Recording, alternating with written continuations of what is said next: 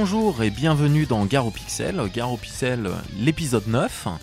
Et oui, déjà, on fête euh, cette fois-ci nos 1 an de podcast. Euh, on a... Happy birthday to you. Tout nous Tout nous. Tout nous. Voilà. Le premier podcast qu'on a posé, c'était l'épisode 0 euh, bah, en mars de l'année dernière. à peu près à la même période, vers le 18, je crois. Ouais, je me rappelle par là. absolument plus. Voilà, voilà. Donc on en est à l'épisode 9. euh, on a réussi à tenir jusque-là. C'est toujours les mêmes qui présentent l'émission parce que Buzz a complètement oublié de. De te présenter, oui. Voilà, Salut bah Laz. ouais, ouais. Salut Buzz au fait. Merci, salut, Ouais. salut. Ça Bon, c'est ça c'est les suites de l'apéro au soleil de midi. Voilà, ouais, qu'on a commencé le podcast en fait il y a à peu près deux heures là déjà. euh, comme il fait beau là, on est dans le sud, il fait beau, on s'est posé sur la terrasse, euh, une paire de bières, une assiette de charcuterie et, et on était bien là. Ouais, on était bien Tintin, on était bien.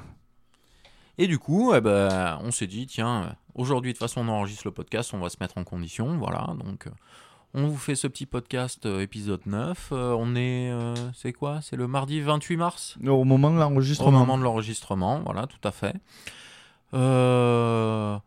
Bon, bah, on n'a rien prévu de spécial hein, pour le pour l'anniversaire. hein. Non, ça Déjà qu'on s'en est souvenu en fait aujourd'hui, hein, grosso modo. Oh tiens, on est en mars. On a renouvelé l'abonnement pour l'hébergement du site. Ah bah c'est Ah ouais. l'anniversaire. Bah oui, c'est l'anniversaire, c'est exactement ça. C'est un peu ça le business. Du coup, bon, on va vous faire un petit un petit épisode euh, tranquillou, euh, Comme d'hab. comme d'hab, euh, très rétro gaming, pas de pas de jeu indé euh, cette fois-ci. Il y en aura un dans le prochain, on l'a décidé, mais euh, là c'est que du rétro cette fois-ci. Ben, on va vous le dire tout ça dans le sommaire maintenant.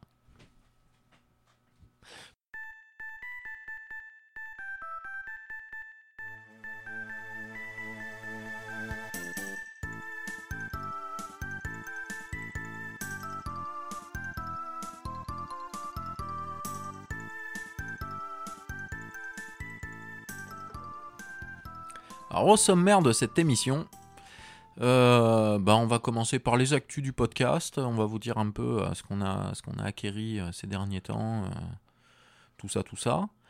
Après, on va enchaîner sur un jeu de Mega Drive qui s'appelle Ice's Havoc sur Genesis pour être précis.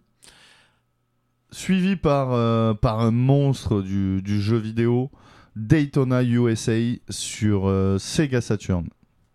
Et on finira gentiment avec un petit euh, shooter euh, section Z sur euh, Famicom Disk System. Et après tout ça, eh ben, il y aura les remerciements, et puis voilà quoi, comme d'hab. Ouais, et puis l'apéro. Et puis oui, et puis l'apéro. Ouais, parce qu'il sera l'heure de l'apéro après. hein. Bon. Bon, on fait comme ça, allez, vite, vite l'apéro, allez, on va enchaîner par, le, par les, Allez, les actus du podcast.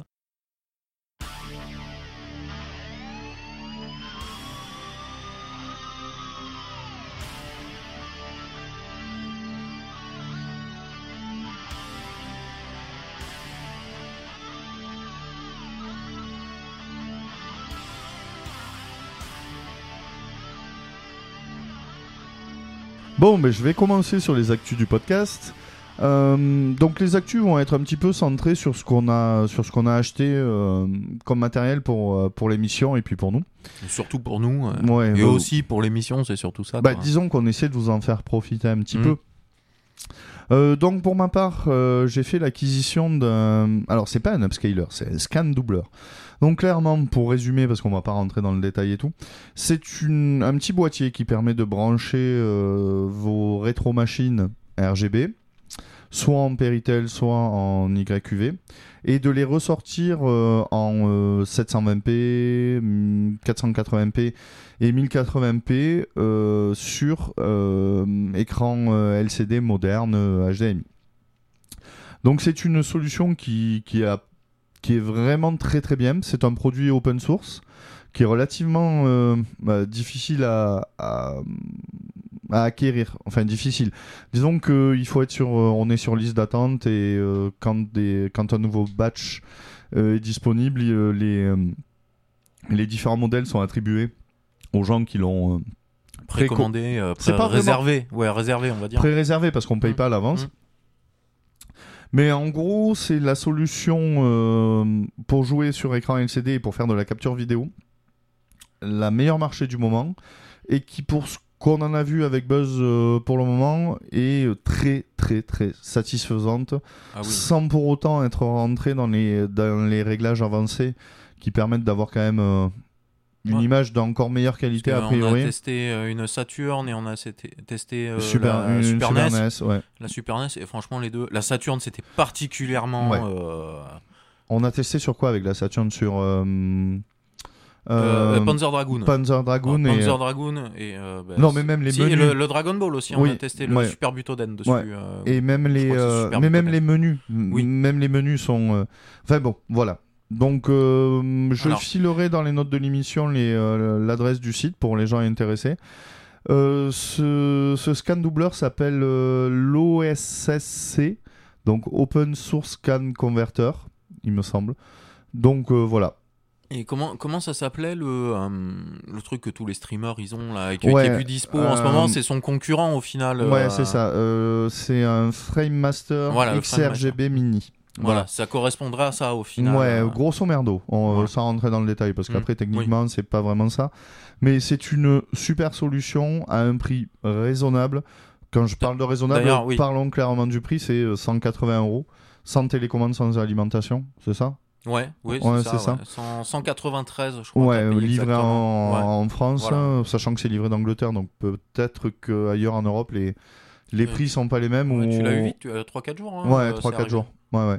Oui, en même temps, j'attends euh, depuis, euh, depuis un Oh an. là là, pardon, je mets des coups dans le micro. C'est pas grave, ça, ça sera incoupable. Oui, oui, Euh, mais donc, euh, ah, ben, pour parler du Frame Master XRGB Mini, euh, le prix moyen d'un XRGB Mini à l'heure actuelle, c'est 500 euros. Donc là, on, on Ouais. est quand même sur une Et en solution. plus, il y euh, a plus de, c'est que du vieux modèle. Il y a plus de. oui, euh, ils ont annoncé qu'ils euh, arrêtaient, qu'ils arrêtaient la prod de ce modèle. Donc ils vont peut-être en sortir un autre. Ouais, mais enfin, pour l'instant, il y a rien de, de Voilà. comparable, quoi. Pour le moment, il n'y a rien vraiment euh, de comparable, effectivement. Donc, Mm. arrête. il me fait rire, je sais pas ce qu'il fait, il picore son micro. C'est grave. Donc, c'était la fin des actus sur le, euh, sur le OSSC. Et euh, Buzz va nous parler de ses acquisitions à lui. Voilà, moi, mes dernières petites acquisitions, un peu plus ludiques, hein, on va dire. euh, Ah, c'est très ludique, moi, c'est pour jouer. oui, toi, c'est pour jouer, mais moi, c'est vraiment une console de jeu, du coup. C'est, j'étais déjà équipé donc d'une TurboGrafx 16, euh, un PC Engine, mais j'avais pas la version Jap. Je voulais absolument une petite blanche version Jap PC Engine de base, une Core, la première Core en fait, qui est sortie. Du coup, ben, je me suis fait offrir ça gentiment. Et, euh, et j'ai récupéré aussi une petite palette de jeux, euh, bon, qui sont apparemment pas terribles, terribles. J'ai pas eu le temps de les tester encore, mais euh, j'ai récupéré une petite quinzaine de jeux avec euh, donc pas mal de tests à venir sur PC Engine pour le podcast. Et bientôt Et- de la bricole pour Laz, parce qu'il va falloir qu'il me fasse son ampli RGB dessus. Qu'on a déjà fait sur la turbographique, c'est qui marche très bien. Ouais, qui marche euh, super cool. Ouais. D'ailleurs, euh, je le répète, euh, il me reste un, PCB si quelqu'un est intéressé. Hmm, oui, si quelqu'un est intéressé. C'est pas cher. c'est pas cher. Et non, mais c'est vraiment, euh, c'est vraiment le jour et la nuit question image. Par contre, Ouais. C'est Et là, euh, génial. Et là, du coup, voilà, pour éviter de, euh, d'avoir à bricoler la console en elle-même, j'ai fait, euh, j'ai fait commander à l'AS pour moi un Tennoco E2, qui est un petit accessoire qui se met à l'arrière euh, de la console, qui ressemble à un AV Booster, mais qui n'en est pas un, qui sert apparemment à la base à, de save game. de, de- de save pour les, pour les jeux. Et euh, ben, on va l'utiliser justement pour bricoler une sortie RGB dessus. Sans modifier la console Voilà. d'origine. En laissant la console voilà, euh, complètement d'origine. Vu que je me suis fait plaisir, je l'ai chopé en boîte. Dans un état relativement correct. Elle est, euh, euh, elle est 5 sur 10, 6 sur 10. hein. Elle a quelques petits scratchs sur les côtés, mais le, le polystyrène est en bon état, tout ça. euh. Elle a été fournie avec quelques jeux. La manette est propre. hein. Elle est jaunie, mais propre. Ça va y avoir droit à un petit coup de rétro bright, histoire de les mettre aux couleurs d'origine. Et, Ouais. et elles seront nickel. Moi, mais j'ai pas fait beaucoup plus d'acquisitions ces derniers temps pour le Non, podcast. je pense qu'on est un peu, ouais. Voilà, si quelques jeux Super Famicom en boîte que euh, j'avais en loose, mais euh, que j'ai trouvé à, à bon, euh, à bon prix en boîte là sur eBay. du coup, j'en ai profité. Sinon, pas plus. Genre un Super Budoten 2 sur Super NES là récemment. Ouais, mais je sais pas si on va tester ça rapidement dans le podcast du coup. Donc, Oui, on va Peut-être. voir. Peut-être bien. On a perdu les tuyaux. Ah, on a perdu les tuyaux Ah, mais les tuyaux sont revenus. Ah, bon, bah, Ouais, bon, écoute, euh, c'est bon. C'était euh, momentané. bah écoute. Bah, on va enchaîner sur le premier test. Allez, c'est parti.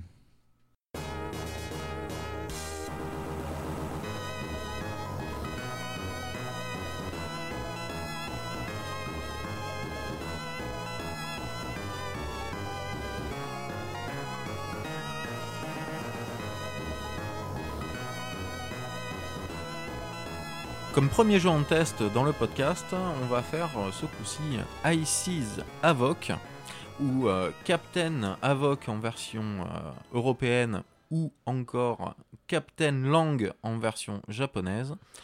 Donc c'est un jeu Mega Drive exclusif à la Mega Drive. Sorti. Alors, sorti, sorti, sorti, pardon. Voilà, ça y est, je retrouve mes notes, je m'étais perdu. Sorti en août 93 aux États-Unis, puis en avril 94 au Japon. Et dans l'année 94, j'ai pas d'autres précisions pour le reste du monde, pour la version PAL. Alors, c'est un petit jeu de plateforme très inspiré de Sonic. Alors, très, très. Très, très, très. De ce que je m'en souviens. Bah, les trois boutons de la Mega Drive servent pas vraiment, vraiment, parce qu'un seul aurait suffi, vu que euh, bah, les trois font la même chose, le saut. Quand on rappuie, on a euh, pas un double saut, mais une attaque en l'air, une attaque sautée, on va dire. On tourne sur soi-même et on fait un, un dégât devant. Mm. Enfin, du côté où on tourne, du côté où on avance. Parle-nous plus de l'histoire, de la magnifique histoire, Oh avant qu'on passe au gameplay. Alors, l'histoire. Alors, Là, j'ai fait exprès parce que je savais que j'allais le coincer. En plus. Oui, parce que l'histoire, je me suis vraiment pas intéressé. Là, il faut que je relise les notes qu'on a pris. Donc, euh, grosso modo. On incarne un petit animal euh, hybride entre souris et rat. euh, sans souris, rat, sans queue. C'est, bizarre. Ça a une tête euh, très Disney. Bon, on est un pirate et puis, grosso modo, on part à la recherche de différents, euh, de différentes gemmes. À cause de sa copine, je crois, là, euh, Bridget, euh, qui, qui te lance le, qui te lance le truc. Et tu finis par avoir les sbires du, euh, du capitaine Bernardo euh, qui, qui, qui kidnappe Bridget. Et, et du coup, tu dois aller la sauver, quoi. Voilà, super. Voilà. C'est super intéressant. Enfin bon, rien de. Enfin, pour un platformer, je te dirais que Oui, voilà. Enfin, c'est. enfin, c'est assez courant quand même. hein. Si tu Enfin, regardes. Sans le- parler platformer, jeu de baston, double dragon, truc comme ça, là c'est toujours euh, hop, t'es quelqu'un euh, qui a fait quelque chose dans la vie, machin, euh, tu sais à peu près Et te tu vas battre, sauver une princesse. et tu vas sauver euh, ta copine, la princesse, Une paufiasse. voilà, par exemple, euh, etc. quoi. Enfin, donc rien de rien d'exceptionnel, alors vraiment rien d'exceptionnel à ce niveau-là. Après euh, le gameplay du jeu, euh, donc un seul bouton. Donc après ce double saut euh, qui sert, qui sert de dégâts, on peut sauter sur les ennemis, mais certains sauts ne suffisent pas à les tuer. Des fois, plusieurs sauts sont d'ailleurs obligatoires pour pouvoir dégommer un ennemi. Mais le gameplay est très précis. Ça, ça fait très plaisir. Le gameplay est très précis. Ça répond au doigt et à l'œil. hein. Euh, les sauts sont, comment ça s'appelle Sont variables. C'est-à-dire que si on appuie qu'un coup bref sur le bouton, on sautera pas très haut. Si on appuie un coup, euh, enfin, si on appuie euh, longtemps, le saut sera plus, aura Sera plus plus d'amplitude. Voilà. Très précis. On fait bien ce qu'on veut. euh, aussi précis qu'un Sonic, on dirait. Bah ouais, euh, mais c'est là aussi qu'on retrouve, je trouve, euh, le euh, l'influence ou voire même j'ai carrément un soupçon sur le fait que le moteur de de, de physique, enfin si on peut appeler ça un moteur de physique, de Sonic a été utilisé dans le. Ah, peut-être, mais en- à que, moindre, à attends, moindre le- mesure, parce qu'on fait pas des loopings, on fait pas des Non, trucs non, comme ça non, dans ouais, celui-là, mais on peut quand même tracer. limitée. Hmm. Mais, euh, mais si tu regardes quand même, je trouve que ça a été, c'est un peu ça quoi. C'est ultra inspiré, oui, parce qu'après, il n'y a pas que le gameplay, il y a aussi le level design. Le parce level que le- design est, euh, Le, level design, très en fait. proche de Sonic. Voilà, comme dans un Sonic, il y a plusieurs passages pour arriver jusqu'à la fin du niveau, quoi. euh, Ouais, ouais, qui ouais. sont plus ou moins Puis même difficiles. euh, graphiquement, les sols euh, façon herbe sur le dessus, terre en dessous, Oui, surtout du premier niveau, ça fait très penser à Green Hill, euh, Valley. ouais. c'est ça. C'est mais c'est enfin on n'a pas on n'a pas fait la comparaison sprite par sprite mais T'as les, ah, le, comment ça s'appelle?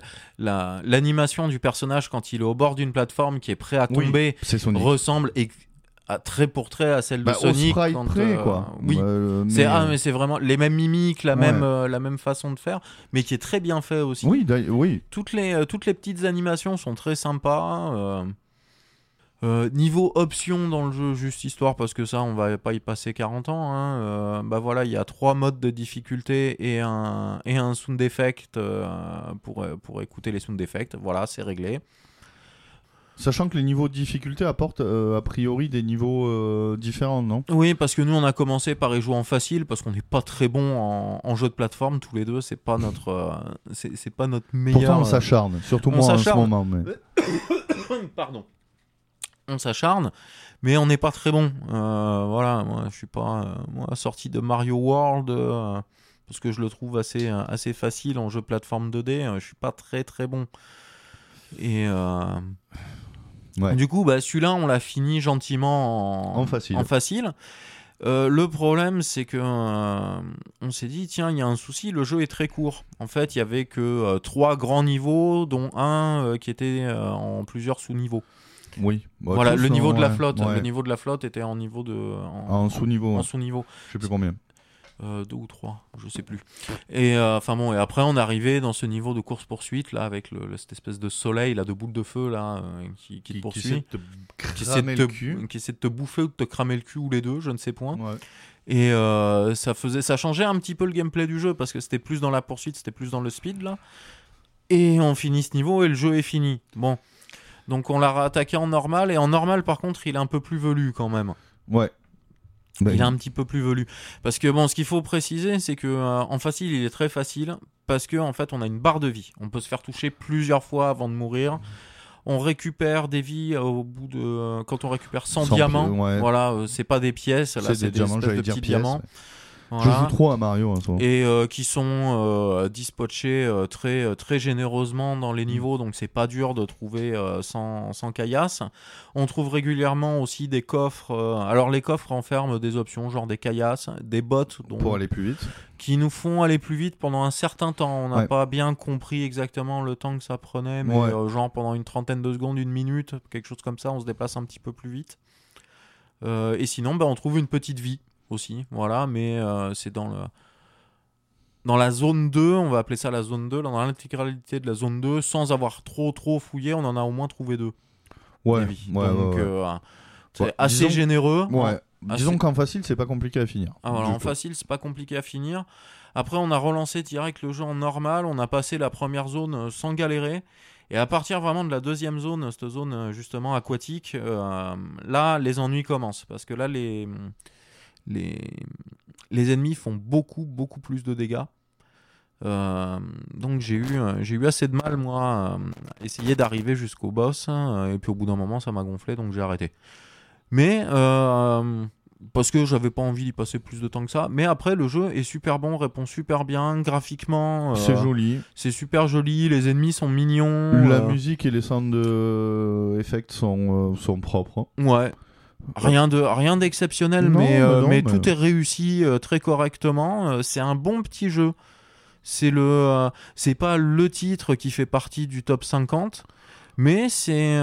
C'est un bon platformer. C'est un platformer très très correct. Vous serez, vous serez pas déçu à l'essayer celui-là. il a pas de gros points noirs. non. Il Bah. est peut-être euh, peut-être pour justement les gens qui sont très très platformer, il est peut-être un peu trop un peu facile. court. Ouais, un peu facile. un, Un, peu, facile, ouais. peut-être un peu court. Mais euh, mais voilà, moi en tout cas, il m'a bien plu celui-là. Euh, on l'a testé sur ma compile Mega Drive là. On s'est dit tiens, celui-là, ce nom on le connaît pas, on va l'essayer ce jeu. Et du coup, bah, il a fini dans le podcast parce qu'on a trouvé qu'il avait quand même un certain intérêt à ce qu'on à ce qu'on le mette en lumière. Ouais. Bon, on va passer euh, ce coup-ci à Au gros morceau. Oh, un- au gros. un- un mor- un- À la grosse licence. à la grosse licence, ouais. Ouais, après le gros morceau, c'est pas vraiment le cas.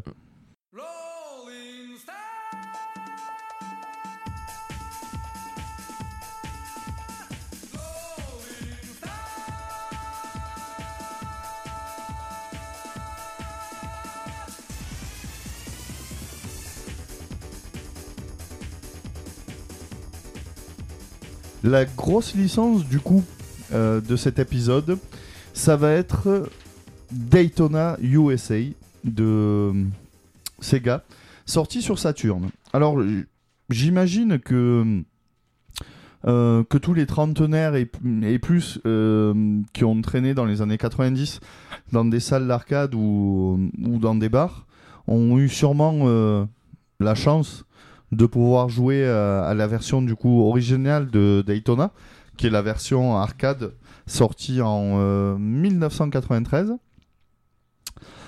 Et donc ce, ce jeu est mythique, clairement, hein, Buzz. Ah oui, Tu- carrément. c'est un des premiers jeux euh, d'arcade euh, de bagnole en 3D où vraiment on a pas l'impression que la 3D nous chie à la gueule, Oui. où on a l'impression de vitesse, où, où le gameplay est, est fun. Mm, tout à fait. euh, C'est euh, c'est- euh, Sega Rally qui arrive juste après, qui enfonce le clou. Ouais. oui. voilà, donc c'est ça. C'est c'est un des un des c'est pas euh, un des premiers jeux 3D de bagnole, c'est un des premiers bons jeux de 3D bagnole. Mm. Donc après avoir fait euh, sa sortie, une si- sortie limitée apparemment, alors limitée en quoi je sais pas, mais euh, sortie en 93 au Japon sur, euh, j'ai fait n'importe quoi avec mes notes, allez, on le fait freestyle. Sorti en 93 donc au Japon euh, en version limitée euh, sur borne d'arcade. Il sort a priori en version finale arcade en 94 et la version qu'on a testée avec Buzz, c'est la version Saturn Jap de ce jeu. Donc, euh, pour être clair, euh, la- autant la version arcade permettait de jouer euh, jusqu'à 4 ou même 8 joueurs en parallèle avec euh, un framerate de 60 fps, la version Saturn, on n'est plus du tout à ça. Non, c'est plus bas. hein. Et encore, on a joué à la version euh, Jap, donc comme on disait, sur, euh, puisque j'ai qu'une Saturn Jap. Et euh, donc on tourne en 60 Hz et pas en 50 Hz comme sur les versions Euro. Donc bon, euh, je sais pas ce que ça donne sur les versions PAL du coup, mais nous on va vous parler euh, de la version Jap. Donc elle est sortie sur, euh, sur Saturn en 95 euh, au Japon. Et, en, et pour la sortie de la console en, en Europe. En juillet. Hmm. 94, c'est ça hein? 95. 95, oui. 95. Ouais, ouais. Donc c'était euh, en France, ça a été un jeu. euh, Ah bah c'était le jeu de sortie. Ouais. euh, je crois que c'était. Il y avait ça. Il y avait peut-être Sega Rally aussi à la je sortie. sais plus ce qu'il y avait sur Il la me sortie semble, de la Saturn, ouais. Bah, il y avait pas grand chose, grand chose. C'était comme pour la Play, quoi. Il y avait pas grand chose. Ouais. Il y avait deux, trois jeux qui se battaient en duel à la sortie. C'était pas formidable, formidable. Au niveau quantité de titres. Après, Ouais. les titres, ils étaient, ils étaient géniaux. Oui, parce que alors donc on l'a un peu décrié avec sa baisse de framerate en introduction, mais en fait clairement c'est un super jeu, c'est un bon port de la version arcade. Ouais, ça va. Ouais. C'est euh, alors c'est un jeu de bagnole, c'est très simple. On a, euh, il n'y a pas beaucoup de fioritures. On a soit le mode arcade où c'est du time attack avec des concurrents. Ben, c'est oui, c'est qu'on a le on a la difficulté supérieure parce qu'on doit être bon parce qu'il y a des un temps entre Ouais. chaque checkpoint et on regagne un petit peu de temps, bon très très arcade. Et si on n'arrive pas à passer les checkpoints ou finir la la course euh, avec trois, ce temps, eh ben forcément on est obligé de refaire. il y a trois circuits différents. Ouais, il y a trois circuits Et, qui sont euh, euh, plus bah, ou moins longs suivant leur Suivant difficulté. leur difficulté, voilà. Et on a quoi? 3-4 voitures avec chaque fois le. 4 ou 5 peut-être. Avec Attends, chaque Il fois. y a la verte, la bleue, la rouge. euh, moi j'en vois trois. 3, Il y en a peut-être une quatrième, mais sur le coup, elle me vient pas. Ah. Qui ont des, oui, des différences entre le, le- leur accélération et, leur, tenue de et route. la tenue de route. Le grip. Bon, j'ai pas trouvé ça. Si au niveau de l'accélération, on sent un petit peu la différence, mais au niveau de la tenue de route, on a. Moi, j'ai essayé deux voitures différentes. Une qui était euh, censée être en A. euh, C'était un rangé de A à D ou de A à C. AD. A à D. Ouais. Qui était euh, AA.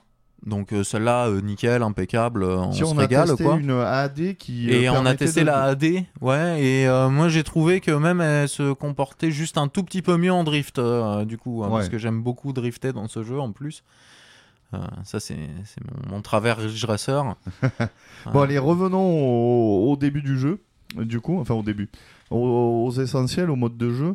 Donc, on a m- ces trois niveaux, ces quatre bagnoles, euh, le mode arcade, donc qui est tout simplement le mode qu'on avait l'habitude d'avoir euh, dans les salles d'arcade et un mode Saturn qui est plus euh, euh, plus facile euh, où du coup on n'est pas en temps entre les checkpoints mais on est en nombre de tours de circuit à effectuer et se classer le mieux à chaque fois et puis c'est tout Voilà, puis c'est tout. Voilà. Il y a pas plus. on a juste ça. Donc, alors après, ce qui est bon dans ce jeu, c'est graphiquement, c'est c'est pas mal pour les euh, pour les, les débuts de la 3D. Franchement, on a on a testé, on a vu des choses euh, beaucoup plus moches. Il faut se remettre dans le contexte de l'époque quand même, parce que si on le compare à ce qu'on a l'habitude de voir maintenant, ou même ce qui est sorti euh, plus tard sur euh, Play 2, Play 3 et et autres, on est on est vachement en deçà. Mais c'est bien fait. Hmm. Franchement, c'est bien fait. C'est joli, on s'y retrouve, on n'est pas perdu dans des nuages de pixels. C'est la réalisation du jeu pour Ouais, l'époque a- est pas mal. Comparé à un Ridge Racer, parce que c'est, on va dire, c'est un, c'est le concurrent au final, et moi j'étais un grand fan en plus euh, du premier Ridge Racer, j'y ai énormément joué. Euh, Ridge Racer a une distance d'affichage qui est meilleure que, euh, Que Daytona. que Daytona, mais par contre comporte beaucoup plus de glitch graphiques, de clipping, de, de choses comme ça. De... Daytona est plus, euh, est plus propre. Daytona est très propre au final. Il est très propre. Même Après, par contre, de temps en temps, là, dans certains circuits, euh, la distance d'affichage euh, fait, fait mourir de rire. Voilà, bah c'est- oui, il vaut mieux connaître le circuit quoi. Voilà, vaut mieux. un- Il faut pas se fier à la mini carte parce que les euh, euh, les icônes, les images qui représentent sur la mini carte, les voitures. les sont- voitures en sont fait sont tellement grosses que ça vous cache complètement la section de, De route, circuit ouais, où vous ouais. êtes quoi sur la mini carte. Donc ça, c'est pas Euh, terrible. C'est un peu pas terrible. Là, là, comment ça s'appelle euh, Après, nous, bon, on n'est pas suffisamment bon. Peut-être que euh, sur les, les, les joueurs haut niveau, ça leur sert la l'espèce de mini carte aussi qu'il y a en plus là, qui te montre les voitures qui sont devant, Oui, derrière ouais, toi. Euh, à proximité, vraiment à proximité. Justement, ça doit être pour pouvoir jouer en vue intérieure et savoir ce qui se passe derrière. euh, Ouais, ça doit être. euh, ils avaient pas la, peut-être la patate de faire un rétro. Euh, du coup, ils, a- ils avaient pensé à ça. C'est, une bonne idée aussi parce que du coup, on sait combien de voitures il y a derrière, etc. sans... Mais au demeurant, ça, ça, ça- enfin, nous, ça, moi, enfin, ça moi, nous ça a pas servi. Ça nous a pas servi. Ça nous a pas servi. Après, le jeu, voilà, il est super vif. La voiture, elle se prend en main Ouais. en 3 secondes. euh, La- C'est l'éclat. Bah, c'est de- vraiment arcade, c'est ça. C'est pas super beau. On y reviendra un petit peu sur la fin. La musique, c'est c'est prise de tête, Mm. mais il y a du fun. euh, Il y a du fun a par du le fun, gameplay. Il y a du fun immédiat, quoi. Euh, Oui, il y a pas besoin de. C'est pas. un- Enfin, c'est un easy to play, euh, hard to master, quoi. En gros. mm. Oui. C'est que tu prends la manette et pourtant la manette est loin d'être précise, la manette de la Saturn. Et euh, d'entrée, tu arrives, à, tu arrives à, à bien t'en sortir, à moins d'être Mm. un gros gland, quoi. C'est ça qui est bien. Et puis tu as du fun de suite, quoi. Ouais. T'as du fun de suite. La voiture agit très normalement, correctement. Ouais, et puis t'as Elle- des sensations. Tu, Mm. tu, euh, c'est un des premiers jeux, je trouve, avec Ridge Racer, où tu où as des sensations. Mm. Où t'as pas l'impression juste que t'as un pad dans les mains.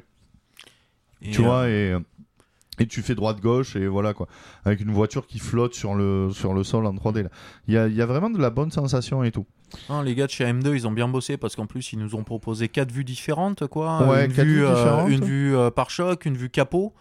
euh, qui était assez rare pour l'époque, la vue capot Ouais. d'ailleurs, hein, ce qui a souligné qu'en général on avait la vue par choc et la vue extérieure. Et là on a deux vues extérieures, une vue extérieure proche et une Et une vue vue- plus ouais. éloignée. Mais d'ailleurs ça pose un peu des standards de de vue euh, de jeux Oui. de bagnole qu'on retrouve Tout après à hein. fait, tout à fait. On Ridge- euh, Ouais, Ridge euh, en proposait que deux, il me semble. hein. C'était que Ouais. euh, vraiment. euh, il faut imaginer qu'on est en, en choc, et, euh, 93 et, euh, à l'heure actuelle les jeux de bagnole enfin, moi je me suis arrêté à, à Grid 2 je crois un jeu récent mais on est toujours dans ces euh, dans Mm. ces dans ces modes de vue là au final hein. Ah oui, tout à fait. On ils avaient vraiment posé ça. les bases Après, déjà. oui, on- dans les jeux un peu simul, tout ça, ils ont rajouté la vraie vue intérieure avec Oui, le volant, ouais, etc. volant, mais, euh, la possibilité de tourner la tête pour regarder par ouais, la mais ça, euh, ça c'est rigolo avec un casque de VR. J'ai j'ai pu essayer ça sur Drive Club sur la Play 4. Ouais. Ça, c'est franchement fun. Mais euh, sinon, euh, la vue intérieure, en, en jouant normalement sur un écran normal, si t'as pas trois écrans, machin, là, la, vue, la, la vue élargie, c'est pas agréable. Enfin, moi, je trouve pas ça grave Ouais. parce que du coup, bah, tu perds énormément en visibilité. euh. C'est plus, euh, c'est plus proche de la réalité, mais bon. C'est plus proche de la réalité, mais en même temps, c'est moins proche de la réalité parce que bah, quand tu tournes la tête, euh, bah, tu vois pas ce qu'il y a sur le bord, quoi. Ouais. Voilà. Donc, ouais, Voilà. c'est- enfin, c'est pas le sujet de. Voilà, c'est pas le sujet. Mais le voilà, non, mais le jeu, moi, euh, c'est, bah, mon- ça fait pas longtemps que j'ai acquéri aussi une, une Saturn Jap. euh, J'avais pas encore de jeu dessus. euh, je l'ai pas payé cher, celui-là en plus on l'a pas. Non, oui, en plus sur le 5, marché de 6, l'occasion. ouais. 5-6 euros euh, complet euh, en super état Ouais. sur eBay là. En version Jap, euh, c'était. euh, Oh, bah, c'est comme les Sega Rally, les trucs comme ça. Oui, c'est des titres qui ont été tirés à tellement d'exemplaires que tu, euh, on peut les Bah, acquérir c'est, vraiment c'est toi, qui en as un de ces Rally, mais sous, euh, sous Ouais. blister. J'en ai un sous blister. Neuf. que t'as payé. euh, Pas cher du tout, Misère non, aussi. absolument pas. Même pas 10 euros. Ouais, du ouais, coup. ouais, je crois. D'ailleurs, du coup, j'en ai deux. J'en ai un ouvert et un Oui. sous blister. Histoire de pas. Voilà, mais ça, c'est du bon petit jeu qui, quand on veut attaquer une collecte, euh, une collecte euh, Ouais. Saturne. euh, Alors, c'est pas dit qu'un jour ça vaille de l'argent. hein. Ah non, mais par contre, ça reste le jeu très accessible qui, qui permet de tester sa console et puis même de s'amuser carrément. Ah oui, non, mais c'est clair. Le seul, le seul hic, franchement, c'est la bande-son. Parce qu'avec ce morceau, avec Daytona. Qui, Ah, qui- Moi, je l'aime beaucoup, mais il, Ah non, tourne, non. euh, il tourne un peu Non, en boucle. le, quoi. le morceau en lui-même est pas, pas franchement mauvais, c'est un Mm. peu rock'n'roll et tout, ça, ça me va bien. Le truc, c'est que c'est- toujours le même, le, me- le même morceau. euh. Ça, ou après, c'est, tu vas voir, il y, a y des morceaux un peu électro, bizarres, euh, très bah, au premier Ridge Racer aussi, euh, ça Mais ressemble beaucoup à ça. D'ailleurs, c'est un peu étrange. D'ailleurs, il faudrait euh, regarder un petit peu quelle est la part de piste data et quelle est la part de piste audio euh, sur ce jeu, sur le disque, parce que en fait, euh, pour euh, pour une console qui normalement sur les sur la plupart des jeux de Saturn, tu as euh, 200 300 mégas de data. Et le reste, c'est de, c'est de la piste audio, qualité Oui. CD ou autre comme ça. Et c'est justement un, un des points forts de, de ces premières générations sur. enfin, un point fort ou un point faible. Mais en tout cas, en termes de musique, euh, en théorie, c'est un point fort. La richesse que tu peux avoir et la qualité euh, amenée par le, par le média euh, du CD. Et, c'est vrai que là, je- à part. bon, Il y a quoi? Il y a 3-4 morceaux de. Ouais, Il y en a 5-6 au final, mais. Ouais. C'est, franchement, pour moi, c'est un peu le point noir du jeu. Quoi. Je trouve que. bah, c'est pas spécialement un point noir, c'est pas un point noir, c'est que c'est trop répétitif. C'est pas, c'est pas très original, oui. Il m'aurait pas- fallu une Saturn avec deux lecteurs de CD, un pour le jeu et un pour mettre, euh, je sais pas moi, euh, une Oui. compile, euh, Je vois ce que tu veux dire. ça aurait été mieux. Mais sinon, ouais, on s'est bien éclaté. On y a joué une heure et demie, deux heures là Ouais. d'affilée. euh, Même ma On a- fille y a joué. ouais, même ta ans. fille l'a essayé un petit peu. hein. Ouais, donc. Et, Bon, ça, ça a fait, ça a fait du n'importe quoi. Elle a fait beaucoup de, de reverse, ouais. je me souviens. D'ailleurs, c'était drôle en reverse. T'as l'impression qu'il y a les voitures qui arrivent constamment. Hmm. C'est vrai que si elle avait pas été là pour nous euh, montrer ça, on l'aurait pas vu. C'est vrai Ouais. qu'en en reverse, t'as sans arrêt euh, du trafic qui arrive en face. Ouais. C'est pour te montrer que justement t'es en reverse, j'imagine. Mm. C'est Ouais, pas mal, remarque. L'idée, est- l'idée. Non, est- bon, ça te le dit en plus, ça te clignote en bas à droite. Bon, là c'était en Jap, mais euh, Oui. voilà. Mais le jeu te le dit en anglais en plus aussi. euh, Oui, oui, oui, oui. Les, euh, bah, les voix bah, là qui sont enregistrées et puis digitalisées euh, Soit en anglais. sont, euh, sont en anglais mais sont super. Si, je crois qu'il y a quelques start your Engine. Voilà. Il y a quelques trucs en jab, je crois, par moment. Mais je sais pas. Je sais. Je plus. sais, je sais plus. Ça m'a pas marqué spécialement. Mm. Mais C'est genre des petites onomatopées ou des trucs comme ça. oui, mais euh, enfin tout le, tous les menus, tout ça sont en anglais après, euh, donc. euh, Oui. Voilà. Ah oui, non, il n'y a aucun problème là de, de, de jouer sur une version de Jap sur ce jeu. Absolument. Bon, bah, on Bah, va on en a fini pour le, le gros Ouais. titre, je pense. Donc, si vous. euh, bah, en gros, notre recommandation, euh, si, euh, si vous achetez une Saturn et que vous avez envie de revivre votre jeunesse salle d'arcade sur Daytona USA, eh ben, achetez-le, il est pas cher. Il est pas cher, il est bon. Et c'est du fun assuré.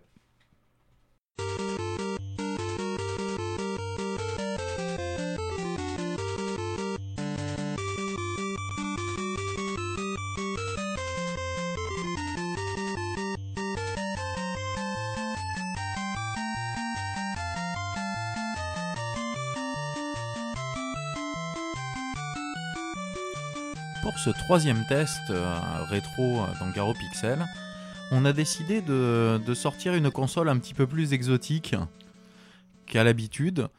Euh, ça, reste, euh, ça reste dans des standards connus, c'est c'est de la Famicom, Oui. voilà, donc de la NES japonaise.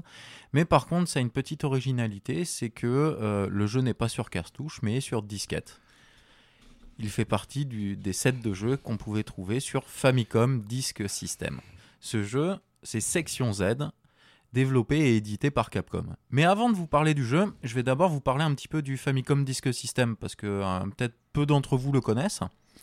Donc euh, j'aimerais vous apporter quelques petites précisions dessus. On va pas y passer 50 ans, hein, mais euh, voilà, je voulais, vous raconter un petit peu l'histoire de cette extension. Alors, le Famicom Disk System, c'est Nintendo qui en 1985 trouve que euh, le prix des cartouches est un peu élevé à fabriquer et à vendre et voudrait, euh, au Japon en tout cas, euh, développer plus rapidement des jeux et pour moins cher. Donc, se, développe du coup l'idée du, lecteur de disquette additionnel pour, sa console, la Famicom. Cette euh, idée sera euh, concrétisée et sortira officiellement euh, fin février 1986 au Japon. Et quelques temps plus tard, quelques mois plus tard, la société Sharp commercialisera un- une console qui s'appelle la Twin Famicom qui regroupera en une seule machine le lecteur de disquette et la Famicom. Alors, ils sont venus à ce lecteur de disquette pour plusieurs choses. Premièrement, voilà, parce que euh, à l'époque, apparemment, le prix des composants électroniques était très élevé. Donc, faire des, tar- des cartouches pardon, de euh, plus de 32 euh, Mégabits. mégabits de mémoire était. euh, euh, non, euh, kilobits.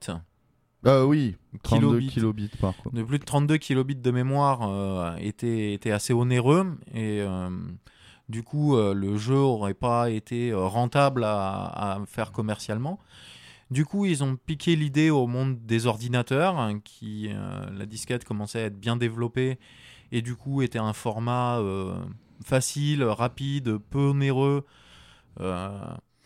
Donc ils se sont dit pourquoi pas l'adapter et ils ont fait ça et du coup ils sont passés donc de cartouches de 32 kilobits qui se vendaient aux alentours à l'époque de 32 dollars en équivalent à peu près euh, à des disquettes, des jeux sur disquettes qui se vendaient 15 dollars euh, complet euh, et surtout la capacité qui passait de 32 kilobits à 128 kilobits. Et en plus, un nouveau système de distribution des jeux. Voilà, en plus, parce que on avait le. Alors attendez, Euh, je cherche les le terme exact, voilà. euh, c'est les bornes disque writer. Ah, Voilà, ça s'appelle comme ça. D'accord. Euh, voilà. parce que moi j'avais lu des trucs où ça c'était kiosque. euh, Oui, c'est des petits kiosques. Ouais, mais, le euh, nom c'était euh, ah. Famicom kiosque system ou je sais pas quoi. Ah, peut-être. Enfin, moi, en tout cas, sur mes notes, j'ai ça. J'ai les Ouais, ouais. bornes disque writer. Ouais. Ah non, c'était les disques fax kiosques. Donc c'était pour les concours en fait. Euh, euh, si tu veux, tu avais des concours organisés par Nintendo pour avoir des jeux ou des, euh, des choses comme ça. D'accord, oui. Et euh, donc tu avais tes, on n'en a pas parlé encore, mais il y avait la possibilité de sauvegarder et d'enregistrer ses high scores sur la disquette. Oui. Contrairement aux cartouches de l'époque qui n'avaient pas de SRAM et pas de, pas de, de backup ou de choses comme ça. Et euh, donc les, euh, les kiosques, en fait, c'était des, des, des boutiques où tu allais avec ta disquette et où le, le tenancier de la boutique euh, transmettait les, euh, tes, euh, tes high scores et euh, tes trucs comme ça par fax à Nintendo pour le, pour le tirage au sort dans les concours et les choses comme ça. Mm. Voilà. Oui, ils ont fait pas mal de choses comme ça au Japon. Euh. Qui permettait de- d'avoir des jeux Mm. ou des cartouches spéciales. Il y a quelques jeux sur Famicom qui. euh, Oui, qui sont en cartouche dorée. Et qui étaient sont- gagnés, justement, sont, sur des c'est concours des, comme ça. euh, voilà, que des éditions gagnables par concours. Chose qu'on n'a pas eu euh, chez nous. Non, euh, le club Nintendo chez nous. euh, Ouais, non, non Voilà. on n'avait pas ça. Euh, donc oui, vas-y, euh, continue. Je t'ai euh, oui, mais je sais plus trop où j'en étais. C'est sûr. Alors, euh, tu en étais au kiosque. Ah oui, j'en étais au kiosque. Enfin, au Donc kiosque voilà, au oui. disc writer. Donc euh, voilà, le disc writer servait, euh, c'était, euh, C'était des bornes. c'était des bornes, voilà, où on venait mettre sa disquette. Souvent, en fait, euh, il y a des jeux qui prenaient les deux faces de la disquette. Il faut se dire que c'est une disquette à deux faces. On peut, on peut retourner la face. Chaque face fait 64 kilos. Mais il y a des jeux qui ne prenaient qu'une seule face. Du coup, on pouvait aller dans ces kiosques pour euh, ben, acheter un jeu qui se mettait que sur une face, qui coûtait 7 dollars, l'équivalent de 7 dollars à l'époque. Euh, et on pouvait du coup sur la phase B de la disquette euh, acheter un petit jeu et euh, le, le mois d'après, euh, quand on l'avait fini ou qui nous plaisait plus, etc., retourner, le faire réécrire pour avoir un autre Un jeu autre à la jeu. place. hein, ce qui, était, ce qui était assez sympa. Ce qui a donné lieu à pas mal de, de problèmes aussi de, de vente de disquettes après avec je te vends mon Zelda, il y a Zelda dessus. En fait, il y avait Non, plus Zelda, ni Zelda. l'un ni d'un côté Ouais. ni de l'autre. Enfin voilà. Et des problèmes hardware aussi, surtout sur la Oui. fin d'exploitation où, où en fait euh, les, euh, les bornes n'étant pas euh, maintenues et entretenues, il y avait des désalignements des têtes d'écriture et des têtes de lecture, ce qui faisait que les comment ça s'appelle Du coup, les, les jeux avaient de suivant les réglages en plus particuliers du lecteur de, de disque, il y avait des, des, des gros problèmes de lecture, d'écriture et de choses comme ça. Mm. Mais c'était surtout sur la fin. Sachant que la fin est, est arrivée très très tard au final. De, Ouais, de- oui, de oui, ce- la fin est arrivée très très tard. La fin de production euh, du Famicom Disk System en lui-même date de. Alors attendez, je retourne dans mes 2003, notes. 2004 Euh, non 2003, 30 octobre 2003. Voilà. donc, euh, Sachant que jusqu'en 2003, on pouvait renvoyer à Nintendo son, euh, son lecteur de, de disque système pour pouvoir avoir un remplacement de courroie et un réétalonnage, un re-réglage. Jusqu'en 2003, euh, Nintendo a assuré le, le support et, le, euh, et la maintenance des, euh, des unités. Voilà, il s'en est vendu, euh, alors d'après 4 millions. Wikipédia, euh, ouais, 4 millions d'exemplaires, ce qui est énorme. Ouais. Euh, surtout que c'est resté cantonné au, au marché japonais. Oui. On n'a ni le marché américain ni le marché européen a eu droit au Famicom Disk System. Non, il était prévu à la base pour le Marché pour le américain. marché américain, mais finalement n'a pas été sorti. Ouais. par euh, peur politique parce que justement euh, c'était encore en plein crack euh, enfin Oui. pleine fin de crack du jeu Mm. vidéo tout ça donc ils voulaient pas trop qu'on confonde console de jeu appareil multimédia ordinateur ils avaient peur de perdre un peu aussi le le marché et apparemment aussi le marché américain était pas pour les consoles de jeu était plus fermé au, au support cartouche donc Ouais. euh, c'était plus euh, c'était logique de rester comme ça et de toute façon ça, ça a très bien marché Ouais. pour eux là-bas euh. Ah oui, non, mais oui, 4 millions euh, à cette époque pour le marché japonais, c'est énorme. ah oui c'est énorme le jeu le plus vendu dessus c'est euh, Super Mario Bros 2 donc le vrai euh, le, Le vrai. le, vrai le Lost Level comme on l'appelle nous euh, qui s'est vendu à plus de 2 millions d'exemplaires euh, donc euh, c'est aussi énormissime Euh, c'est un c'est un support où il y a énormément de jeux au Japon qui sont sortis que là-dessus, mais qui sont sortis après, euh, plus tard, en, en, en version euh, Cartouche. cartouche, pour euh, la- l'Amérique du Nord et pour nous, Européens. Bah, c'est le ben, cas de Section Z. C'est le, voilà, c'est ce que j'allais dire, c'est exactement le cas de Section Z, voilà, qui a été développé à la base sur, bah, sur arcade. C'est un jeu euh, qui, qui vient de l'arcade, un jeu de Capcom qui vient de l'arcade. Alors un, petit- un petit instant, comme j'ai plein de notes là, voilà, faut que je les retrouve. Voilà, merci.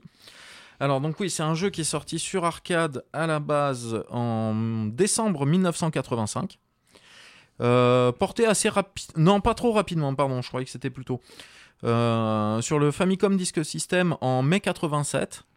Et par contre, là, ça a été porté assez rapidement pour le reste du monde, c'est-à-dire en juillet 87 pour les États-Unis et en et après juillet 87, pardon, j'ai pas la- le mois exact euh, pour le reste du monde, l'Union européenne, etc. Ouais, mais d'ailleurs, on a eu une version différente, euh, d'après ce que j'ai lu de tes notes, euh, sur la version cartouche et la version Disk System. Ah oui. Alors la différence est liée justement, comme on disait tout à l'heure, c'est qu'elle sur la disquette, en fait, on peut écrire. Donc comme on peut écrire, on peut écrire ses sauvegardes.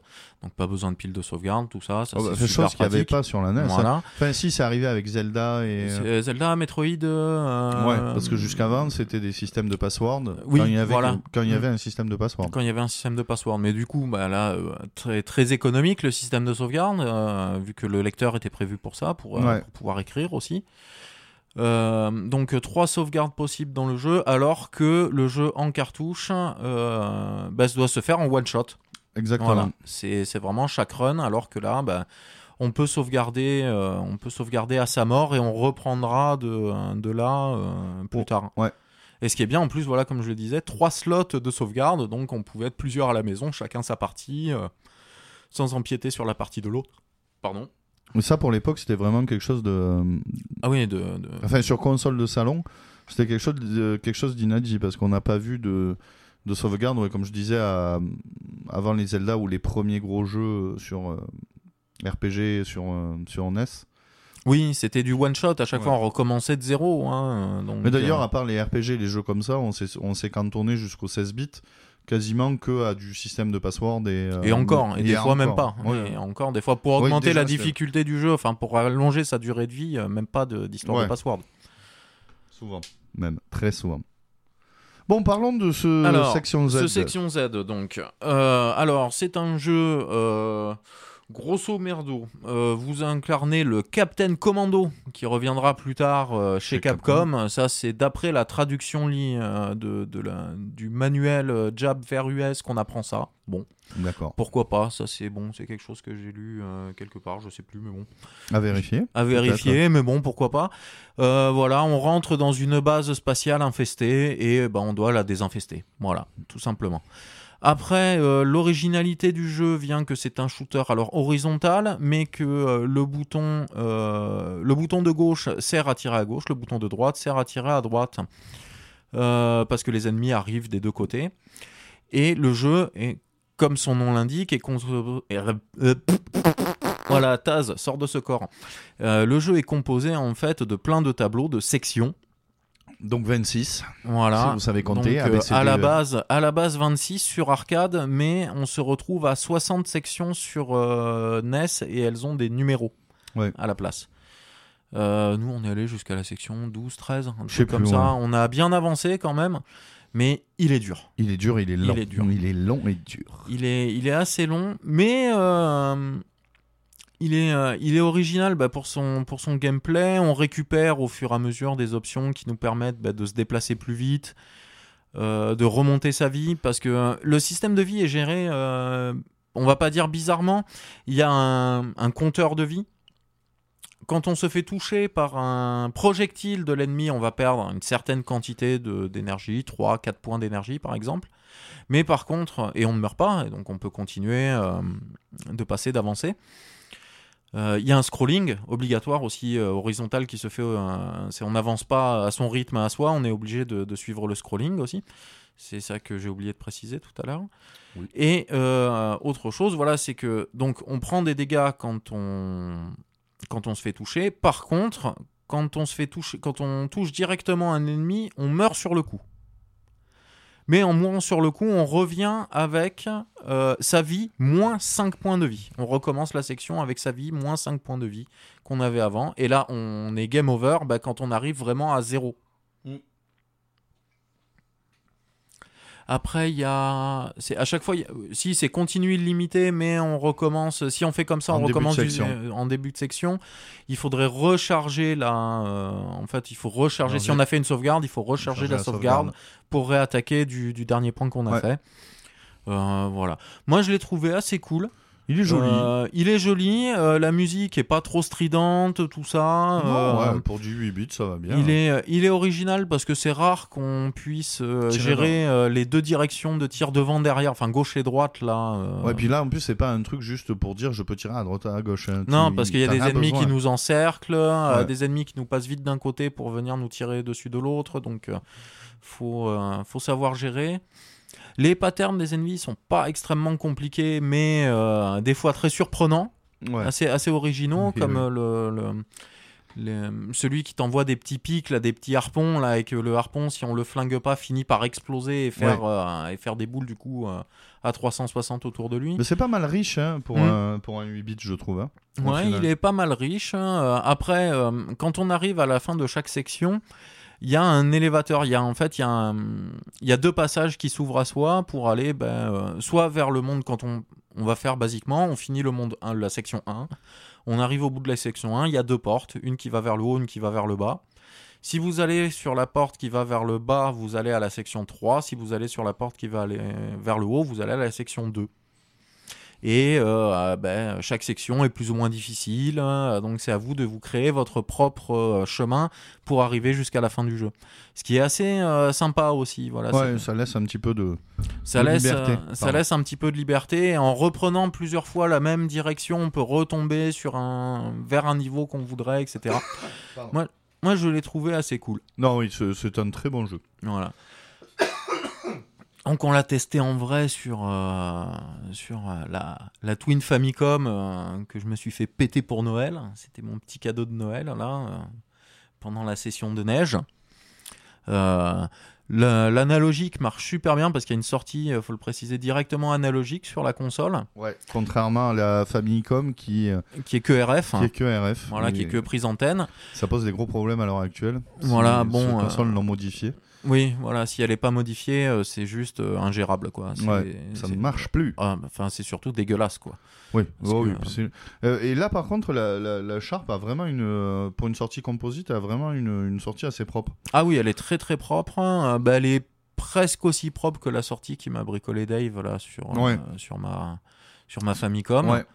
Euh, alors j'ai lu aussi, je croyais que le module RF était intégré. Non, en fait, dans la Twin Famicom, le module RF, il y a une prise pour venir se brancher, mais le module est externe. D'accord. Voilà. Mais euh, il était vendu avec aussi. Ouais, euh, je l'ai pas eu moi en lot. euh, Au Japon avec. de toute façon c'était un peu une obligation à l'époque. hein, oui, oui, parce que Bah, les, les- la composite est arrivée que Bah, la composite a dû arriver dans les années 87, 88 par là, Ouais. parce que s'ils en proposaient, c'est que ça arrivait, mais ça devait être assez jeune. ouais, Euh, et puis après, de toute façon, c'est le S-Vidéo, surtout au Japon, qui a pris le, ouais, qui a pris le pas. quoi. Contrairement au Péritel chez nous. Voilà. Ouais, qui est pas un mauvais, euh, qui est Non, pas une le- mauvaise connectique, mais euh, mais on peut pas avoir de RGB avec, comparé aux SCART qu'on a nous là, au Péritel, qu'on peut avoir tout ce qu'on veut dessus au final. Oui, c'est du fort tout. Mm. C'est du fourre-tout. Alors la connectique est pas terrible, mais par contre elle est, euh, elle Ouais. est pratique pour, euh, pour tout ce qui est transmission de signal. hein. C'est clair, quand on s'y est un peu intéressé, Mm. c'est assez pratique. D'ailleurs, il y a pas mal de gens dans le monde qui nous, euh, qui nous, qui nous jalousent notre, notre SCART et RGB Ouais, euh, bah, qu'on a quasiment sur toutes les consoles d'origine. c'est- Mm. Alors que ben, dans plein d'endroits, ils sont obligés de, se- de s'emmerder avec du composite dégueulasse. Voilà, ou de, de bricoler Du la S console. vidéo. euh. Mm. Bah, la GameCube par exemple, euh, japonaise, a pas de RGB. euh, Ouais. Tu, tu sors en, en analogique ou en S-vidéo. Bah, quand, c'est tout. euh, ouais, ouais. Mm. La N64 aussi, Euh, oui. pour beaucoup. Ouais. Enfin bon. Voilà. Enfin, moi, c'est un jeu que j'ai beaucoup aimé. C'est. euh, C'est un petit jeu que je me suis pris. euh, je me suis pris euh, trois, trois shooters sur, euh, le Famicom Disk System, histoire de tester un peu la machine, quoi. Et je trouve que c'est celui qui ressortait le plus du lot comparé aux autres. J'avais quoi? J'avais Galforce et le dernier, je me souviens plus comment il s'appelle. Alley Wars, voilà. Ouais, Euh, c'est ça. Galforce et Alley Wars. Et euh, celui-là, même si les deux autres sont pas mal, hein, euh, mais celui-là, il avait cette petite originalité de pouvoir choisir son chemin, de pouvoir tirer à gauche ou à droite. Euh, D'être plus joli que les deux autres. Voilà, d'être aussi. Aussi. un peu plus sympa graphiquement avec les deux autres. euh. Ouais. Et euh, bah, c'est un petit truc, au moins essayer en émulateur, parce que... euh, Oui, parce qu'acheter une famille comme Disk System ou Après, après, il existe en cartouche pour, euh, sur US et sur oui, euh, c'est vrai. sur Ouais, mais c'est pas tout à fait le même jeu. Tu as pas les sauvegardes et tout. Voilà, oui, c'est pas, pas Puis la tu as même le manière. charme de la disquette. Oui. Et euh, ce que ce qu'on n'a pas précisé, juste on pourrait se dire, ouais, un jeu sur disquette, ça met trois plombes à charger. bah, eh non. ben non, il Bah. est super rapide. Quoi. Alors Euh, bon, c'est sûr, c'est beaucoup, c'est plus lent parce a ah, c'est pas euh, c'est pas une cartouche. C'est pas une cartouche, mais on n'est pas, euh, on n'est pas sur euh, lecteur CD à attendre euh, sur Play 1 ou sur Saturn là, à attendre Ouais. pendant une minute que ça charge. Ou même non. sur, même je me rappelle sur disquette, sur euh, sur Amstrad CPC ou sur les trucs comme ça, là, euh, des fois tu avais des temps de loading Ouais, qui sur, étaient, euh, sur Amiga, là, il y a des fois des temps Ouais. de loading qui sont énormissimes. Quoi. après c'est des disquettes de 780 kilos, c'est Oui. on n'est pas au 128 Là, de... oui, bah, c'est chaque face là fait 64 kg et il doit mettre 5-6 secondes à charger une face complète. Quoi, non, c'est rapide. Donc c'est très rapide. euh, Non, c'est pas mal. non, c'est cool. Le, la Twin Famicom aussi, je précise comme ça, euh, a un petit système rigolo, c'est que quand vous utilisez euh, soit le port cartouche, soit le lecteur, en fait, il faut utiliser, euh, faut, faut utiliser un petit switch qu'il y a sur la console qui bloque l'utilisation de l'un ou de l'autre suivant ce qu'on veut utiliser. Histoire de pas pas mettre De pas lancer deux jeux à la fois. de pas lancer deux jeux à la fois. D'ailleurs, le comment ça s'appelle le voilà, par exemple, le port cartouche a des euh, a une petite protection, a des petits clapets au-dessus et euh, quand vous verrouillez pour mettre le, le port disquette, la hum, la comment s'appelle les ces petites ces petits clapets euh, sont bloqués. Il y a un système de, de verrouillage, donc on peut pas mettre de cartouche euh, En même temps. en même temps est- pour être sûr. Non, j'allais dire une connerie. non, on lui fait pas de De double. de double, voilà. Elle n'aime pas ça. Bah, Bon. c'est bon pour. euh, Ouais, bah, je crois que c'est bon hein, pour euh, section Z. Euh, J'espère que, que ça vous aura égayé votre curiosité de- d'aller voir un peu à quoi ça ressemble une, une Twin Famicom. Alors, on essaiera de mettre des photos. Oui, on en avait mis une paire à Noël. euh, je sais plus si Oui, c'était oui, sur le site ou. euh, Moi, si, oh, si, si. Je si, c'est sur le site, pas que sur Twitter et Facebook. Bah, c'est pas. Mais euh, on en le- remettra de façon quelques-unes. C'est pas l'article euh, Buzz Crack Lepel Ah bah si, si, si, Si, c'était ça. Oui, Donc, bah sur, que euh, j'avais craqué. sur euh, garopixel.fr. Tout à fait. Euh, Vous pourrez trouver des, des photos euh, dans l'article Buzz Crack Lepel euh, de la machine, si ça vous intéresse. On va passer aux On remerciements va se faire les remerciements. ouais. assez vite, parce que du coup, on, on a traîné un petit peu.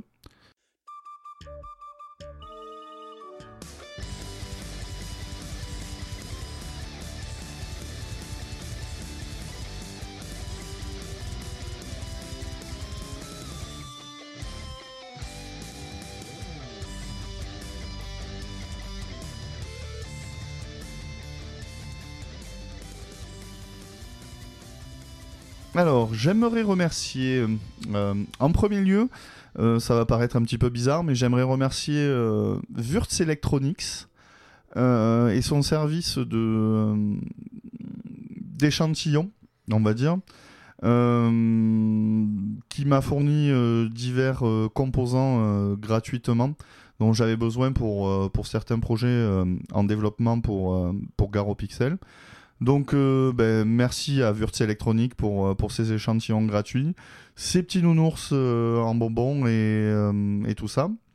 Et j'aimerais aussi remercier OSH Park pour la fabrication du PCB de, de l'ampli RGB de NEC.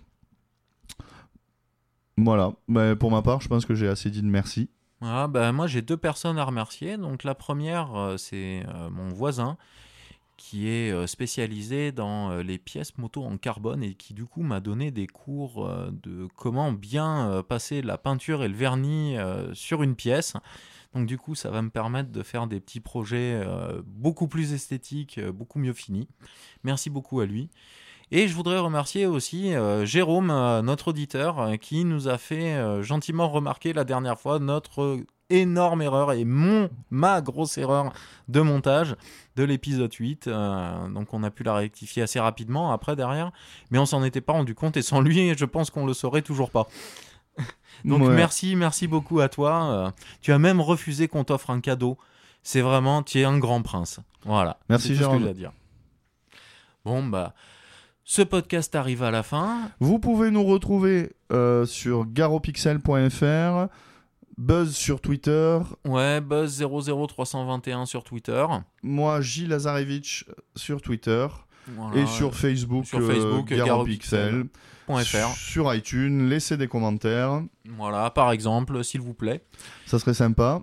Voilà, et puis bah, euh, comme d'habitude, on va se quitter avec une petite musique. Et ce coup-ci, euh, bah, c'est une reprise euh, d'une chanson mythique euh, du titre Daytona USA, fait par le Metal Geek, un petit youtubeur français qui officie sur YouTube depuis euh, 4-5 ans maintenant et qui fait des reprises assez cool. Et ben. Bon rétro gaming, euh, bah, hein. Eh ben bon rétro, Rétro gaming, gaming. Et à Bon. bientôt. Bon rétro gaming, à bientôt.